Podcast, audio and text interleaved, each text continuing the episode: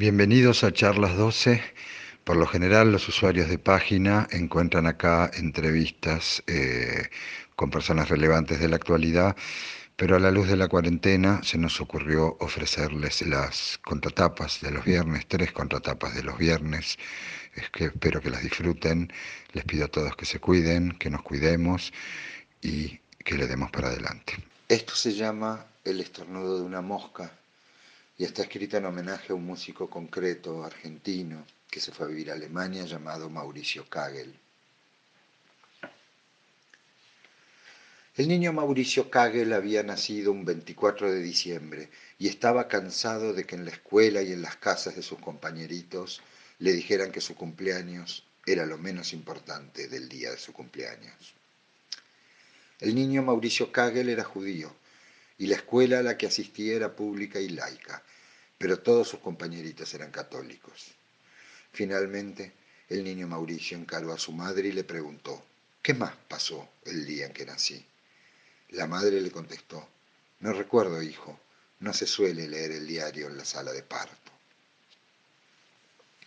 No es que mamá Kagel fuese una desamorada con su hijo, todo lo contrario, lo adoraba, y el papá también, la casa de los Kagel rebalsaba de libros y revistas viejas, porque papá Kagel fue toda su vida un lector impenitente, pero mamá Kagel se las arregló para que también entrara un piano en la casa, y después un violonchelo, y después profesores particulares de ambos instrumentos para su hijo. Quería que el niño se fuera inclinando naturalmente al instrumento con el que tuviera mayor empatía, en lugar de enviar al pequeño Kagel al conservatorio y que allá eligieran por él. Hubo un arpa también, después de que mamá Kagel viera una en la vidriera de la casa Ricordi, un día en que paseaba por la calle Florida con su hijo. La madre se frenó en seco y convenció a los empujones al pequeño Mauricio para que se colara en la vidriera y sintiera el instrumento en sus manos. Es una escena sin par. El niño flequilludo y encorbatado acunando un arpa en la vidriera de Ricordi, contemplado desde la calle Florida por su madre con absoluto embeleso. Algo vio el niño Kagel en los ojos de su madre en ese momento, que hizo completamente anecdótico el hecho de que abandonara las lecciones de arpa a los pocos meses y después dejara el violonchelo y más tarde el piano y al final también el país para irse a Alemania a inventar una nueva especie de música. Mauricio Kagel fue un argentino de extramuros, uno de los tantos que se van a hacer afuera lo que no pueden hacer acá, y lo logran, y después se pasan la vida atónitos de que acá no les den ni pelota. Sin embargo, su caso tiene final feliz. Dos años antes de su muerte, el Colón le dedicó una semana a Kagel y lo hicieron ciudadano ilustre de la ciudad. ¿Y cómo no iban a hacerlo ilustre? si el tipo acababa de darle un momento inmortal a Buenos Aires. Me explico. La Semana Kagel coronaba con la ejecución de una gloriosa pieza musical para 111 ciclistas, titulada Una brisa, que consistía en lo siguiente.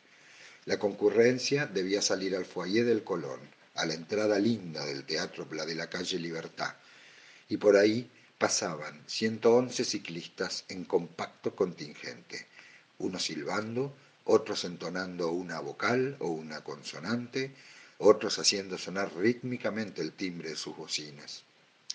Habían cortado la calle, se había juntado una multitud. El espectáculo duró menos de un minuto, pero las caras de los ciclistas y las del público del Colón y las de los transeúntes curiosos y hasta las de los camarógrafos de la tele y de los policías que cortaban el tránsito eran una y la misma. Si me permiten un símil delirante, fue como si Kagel hubiera logrado proyectar en el cielo nocturno de Buenos Aires la expresión que vio en la cara de su madre aquel día desde la vidriera de Ricordi. Me faltó agregar que en la partitura de la pieza Kagel explica que la alegría de los ciclistas se debe a que son músicos a quienes se ha otorgado una sala de concierto largamente prometida, y hacia allá marchan pedaleando. Pero los músicos no saben, aclara Kagel en una cáustica nota final, que las mejores butacas para el concierto de apertura han sido concedidas a los políticos de la ciudad, los mismos que obstaculizaron el proyecto una y otra vez. Así era el humor de Kagel, realista ante todo, según sus propias palabras. Otro ejemplo. En el infausto año 1978, Kagel estrenó en Alemania una pieza radiofónica llamada El Tribuno, escrita para orador político y altavoces. El orador entonaba estentoriamente a lo largo de la pieza frases como esta. Somos una nación de fronteras abiertas. Sin fronteras no hay nación. Hemos creado la policía para preservar la dicha. No hay quien no se sienta libre entre nosotros. La policía somos todos. Kagel decía que componer no sirve para nada si los compositores no tienen la fuerza de ser absolutamente francos en sus composiciones. Con la electrónica de los años 50 se creyó que los sonidos sinusoidales y las máquinas habían abierto las puertas de un universo sonoro ilimitado en el mundo de la música. Pero con el tiempo resultó que esos sonidos electrónicos se desgastaban mucho más rápido que el anticuado tañido de una flauta.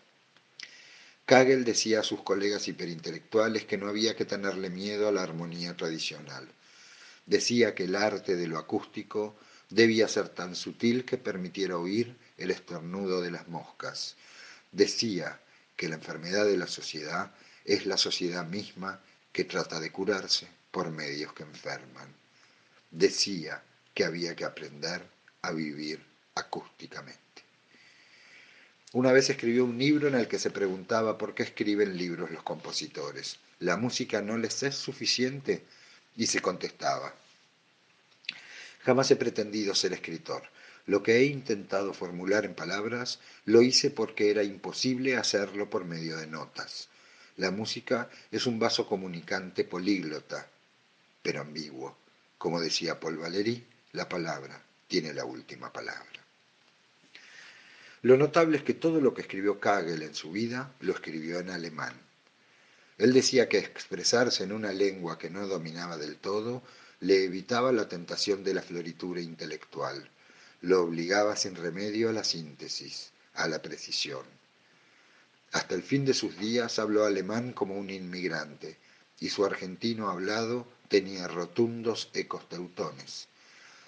Se pasó la vida teniendo que contestar si era alemán o argentino. Terminó diciendo que era judío.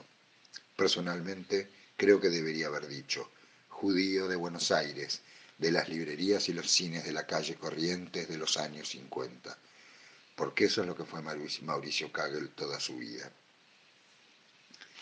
60 años después de su nacimiento, hizo una cantata sobre el día de su cumpleaños. La tituló 24 de diciembre de 1931 y la subtituló Noticias truncas para barítono y campanas.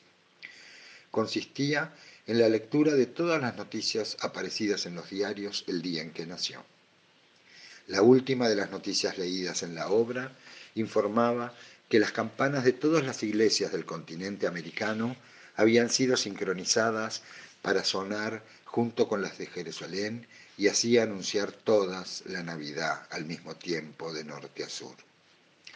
Kagel agrega en las notas anexas a su partitura que en un mundo perfecto su obra debería culminar al son de las campanadas desenfrenadas que se oyeron aquel día de una punta a la otra del continente americano, no importa la hora que fuera en cada lugar. Uno no debe pensar que eran las siete de la tarde en Buenos Aires. Mejor imaginarse que eran las siete de la mañana y que cuando las campanas callaron, un anónimo bebé recién nacido, llamado Mauricio Kagel, oyó por primera vez en su vida el sonido que hacen las moscas cuando estornudan. Este se llama Kalulu y los afronautas y es una historia africana. En noviembre de 1964, la NASA y el programa espacial soviético recibieron sendas cartas escritas desde Zambia. Las remitía Edward Mukuka Nkoloso, ministro de Asuntos Estelares y director del programa espacial de aquel país. En dichas cartas sostenía que los hombres de raza negra estaban más capacitados que los blancos para ir a otros planetas y ofrecía sus conocimientos a cambio de un aporte de combustible para su programa, o en su defecto, que sumaran un astronauta africano a las tripulaciones yanquis o rusas al espacio exterior, siempre que fuese la bandera de Zambia la primera en izarse en el territorio alcanzado, la Luna o Marte. El remitente se inclinaba más por esta última opción. Decía que en la Luna no había nada especialmente útil para la raza humana. Zambia era un país flamante. Apenas un mes antes había declarado su independencia de Inglaterra y abandonado su nombre colonial, Rhodesia del Norte. Su presidente, Kenneth Kaunda, era un maestro de escuela que predicaba la neutralidad positiva en la Guerra Fría y una sociedad multirracial para su país. Pero lo que más llamaba la atención a la prensa extranjera era el inédito programa espacial que pretendía llevar a cabo Zambia. Ante la falta de respuesta de la NASA y los rusos, el excéntrico director Ncoloso había solicitado a las Naciones Unidas y la UNESCO que apoyaran a su país, evitando así el despilfarro de dinero que generaba la frenética carrera espacial entre la Unión Soviética y Estados Unidos. El propio Martin Luther King había declarado en esos días que con lo que gastaba la NASA se podía alimentar a todos los hambrientos de África. Un coloso aceptó abrir las puertas de su cuartel general para la Associated Press y mostró cómo entrenaba y preparaba a sus doce astronautas. Los ponía a rodar colina abajo en un barril vacío de combustible para que se fueran familiarizando con la falta de gravedad en el espacio. Los hacía balancear de una soga a otra en las alturas para que entendieran el concepto de caída libre. Los tenía horas enteras mirando por el telescopio para familiarizarse con el paisaje estelar. La elegida para tripular el primer viaje a Marte era una chica de 16 años llamada Mata Muamba, que iría con un gato para hacerle compañía en el trayecto y para que saliera primero a experimentar las condiciones de la atmósfera al tocar suelo marciano. Para propulsar sus cohetes, un coloso estaba experimentando con oxígeno líquido y querosén, pero lo importante no eran los detalles técnicos, sino el trasfondo teórico. Mire árbol ahí, le decía al corresponsal de la Associated Press.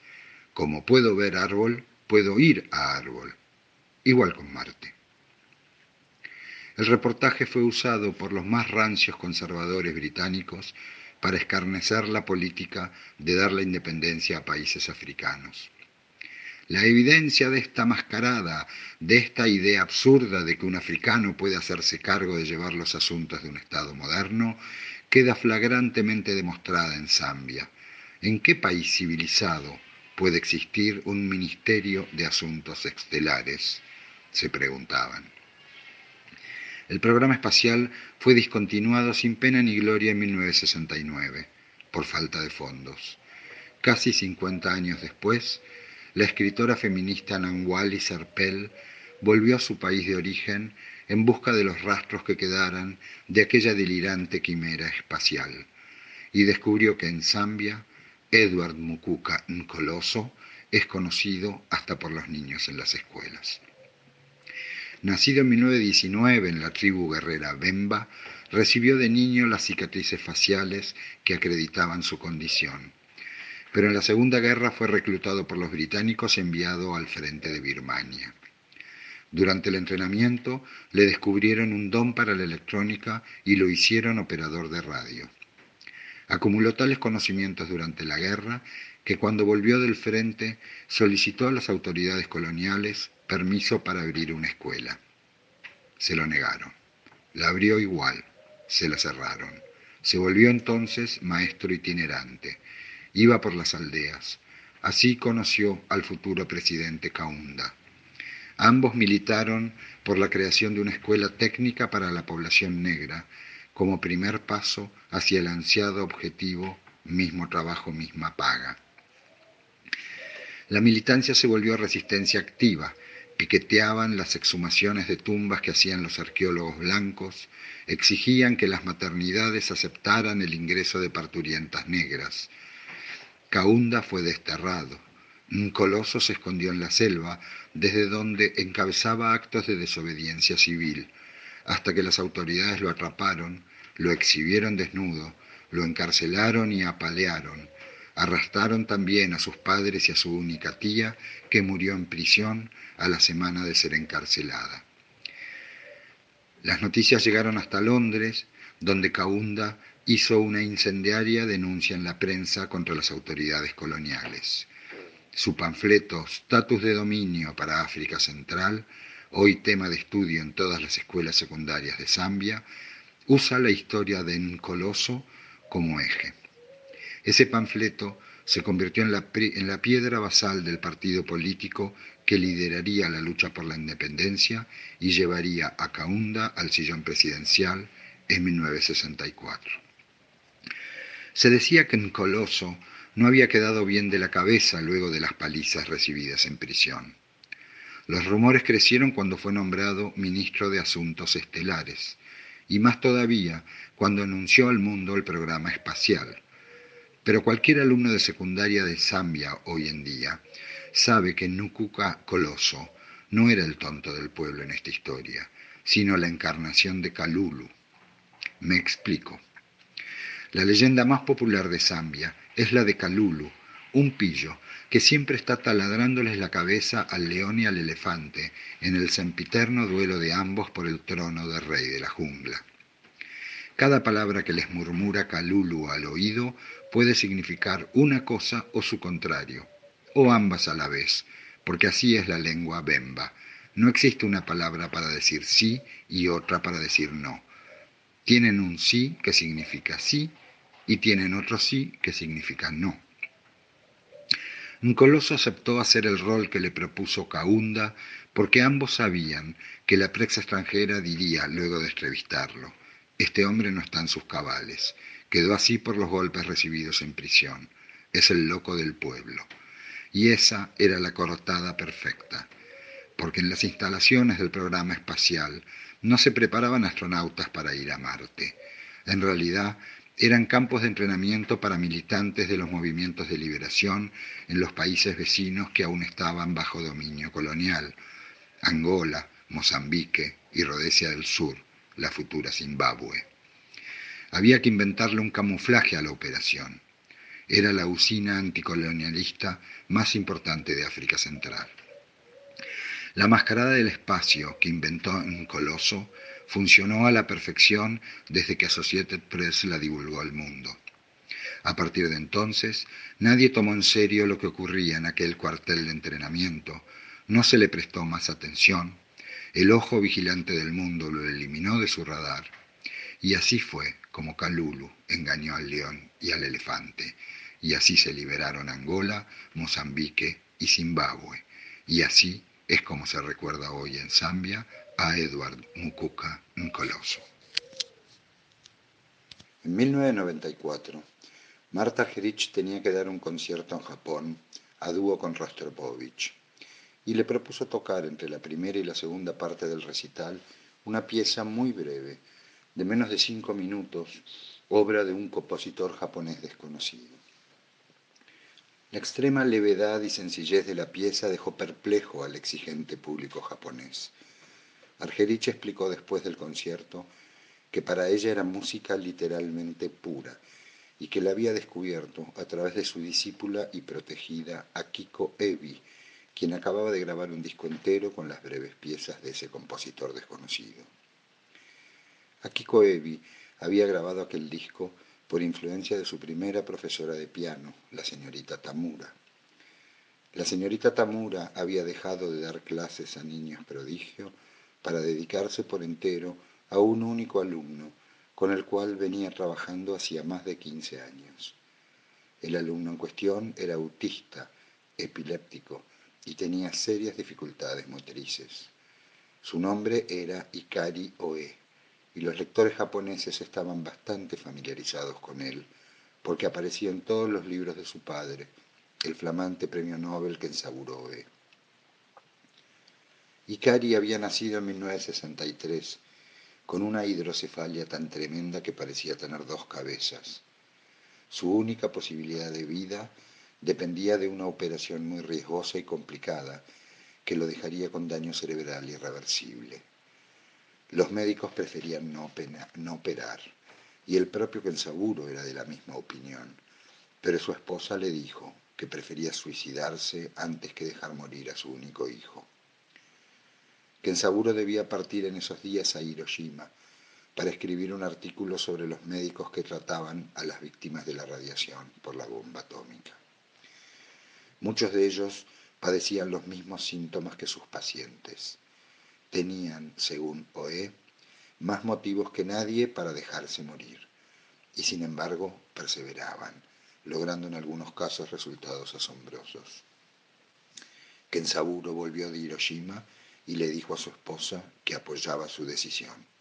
Ikari debía vivir.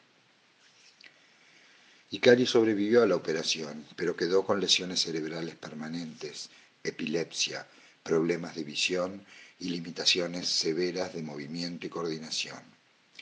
Su autismo era total hasta que la señora Oe notó un día que algo en el niño reaccionaba al canto de los pájaros. Kensaburo consiguió entonces un disco en que se oían diversos cantos de aves y una voz masculina que los identificaba. Poco después, mientras llevaba a Ikari en bicicleta por un parque cercano, el hijo pronunció su primera palabra. Agutarda, dijo, al oír el canto de un pájaro. Había memorizado los setenta cantos distintos de aquel disco. Lo mismo le pasaba con la música. Cada vez que oía los primeros compases de un fragmento de Mozart, la música favorita de su madre, era capaz de identificarla al instante por su número Kogel. Aquí hace su entrada la señorita Tamura en la vida de Ikari. Al principio la profesora se limitaba a mostrarle melodías sencillas en el piano que él pudiera repetir con un dedo, pero el interés de Ikari por esas lecciones era tal que esperaba a su maestra en la puerta de la casa con un reloj despertador en la mano. Sus sorprendentes progresos hicieron que la señorita Tamura fuese abandonando a sus otros alumnos y se dedicara por completo a él. De a poco logró que cada uno de los dedos de Ikari trabajara en forma separada y así pudiese encarar progresiones armónicas en el teclado. Luego le enseñó solfeo y notación musical pero Ikari mostraba mucho menos interés en Chopin o Bach que en sus propias improvisaciones. La señorita Tamura decidió entonces empezar a explorar junto a Ikari ese mundo de sonidos que él tenía adentro. Las sesiones frente al piano se hicieron diarias y ocupaban toda la tarde, luego de que Ikari volviera de la escuela taller donde hacía sombreros de paja. Ikari rara vez apelaba a la palabra para comunicarse, pero con un mero tarareo era capaz de expresar lo que quería a sus padres y a sus dos hermanos. Ikari y la señorita Tamura trabajaron en ese lenguaje con proverbial templanza japonesa durante 17 años. Ikari fue componiendo breves piezas en él, que pulía y pulía con obsesión autista hasta lograr poner en ellas su relación emocional y sensorial con el mundo desde la muerte de un maestro querido hasta un día en el campo con sus hermanos. Así eran los títulos de las composiciones. Un día la señorita Tamura recibió en su casa la visita de una exalumna, la ya célebre Akiko Ebi. Cuando ésta le preguntó a qué había dedicado todos esos años, la señorita Tamura sentó a su exalumna frente al piano, abrió una de las partituras de Ikari y el resto ya ha sido dicho. Meses después de aquel concierto de Argerich y Rostropovich, Kensaburo ganó el premio Nobel y en su discurso en Estocolmo anunció que no escribiría más novelas, que ya no hacía falta, y explicó por qué. Desde 1963, desde el regreso de aquel viaje a Hiroshima, Kensaburo había instalado a Ikari en el centro de su literatura había decidido darle una voz, ya que su hijo no podía tenerla. Hasta aquel momento su escritura se había orientado exclusivamente a las catástrofes de la historia japonesa reciente, la guerra, la bomba, el culto al emperador, al militarismo, y sus consecuencias. A partir de entonces, el foco pasó a ser la paternidad y su vínculo con Ikari. Miren los títulos de sus libros. En 1964, luego de la operación de su hijo, publicó Una cuestión personal. En 1966 fue aún más áspero. Dinos cómo sobrevivir a nuestra locura. Le siguieron el grito silencioso y luego las aguas han invadido mi alma. La irrupción de la música y de la señorita Tamura en la vida de Ikari se puede adivinar en los títulos siguientes. Despertados jóvenes de la nueva era, una familia tranquila, carta a los años de nostalgia. Pero nunca se menciona a la señorita Tamura en sus páginas. Es como si ese encuentro providencial no pudiese tener cabida en la áspera escritura de Kensaburo. En los libros del padre, el hijo solo una presencia constante y muda en la casa de los Oe.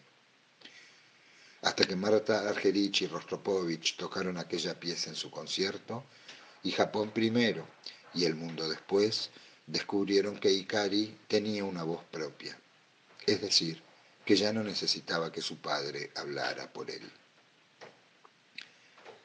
Para Kensaburo darle una voz a Ikari consistió en realidad en cargar él con el tormento, alivianarle así las espaldas a su hijo.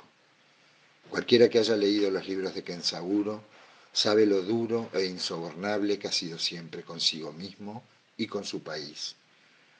Cualquiera que escuche la música de Ikari después de leer los libros de Kensaburo entenderá al instante que fuere lo que fuere que haya hecho el padre, alivianó la carga al hijo. Nabokov decía que no se lee con la espalda, que no se lee con la cabeza y tampoco con el corazón, se lee con la espalda, más precisamente con ese lugar entre los homóplatos donde alguna vez tuvimos alas. La música de Ikari es así, entra por la espalda, apenas empieza, termina, pero mientras dura, es posible imaginar esos momentos en casa de los Oe que Kensaburo no retrató en sus libros. Esos momentos que hicieron posible que él y los suyos pudieran sobrevivir a su locura, al grito silencioso. Dijo Kensaburo en un reportaje, me horroriza pensar lo que hubiese sido la vida de Ikari y de nuestra familia sin la música. Kensaburo no cumplió su promesa de no escribir más novelas, ya publicó tres. Ikari sigue componiendo sus piezas breves, ya le grabaron tres discos. En casa de los Oe, todos los días se parecen. En un rincón del living está Kensaburo escribiendo. En otro rincón está Ikari frente al piano. Y en el jardín, poblado de comederos de pájaros, se ve a la señora Oe rellenando los cuencos con un sobrecito de semillas.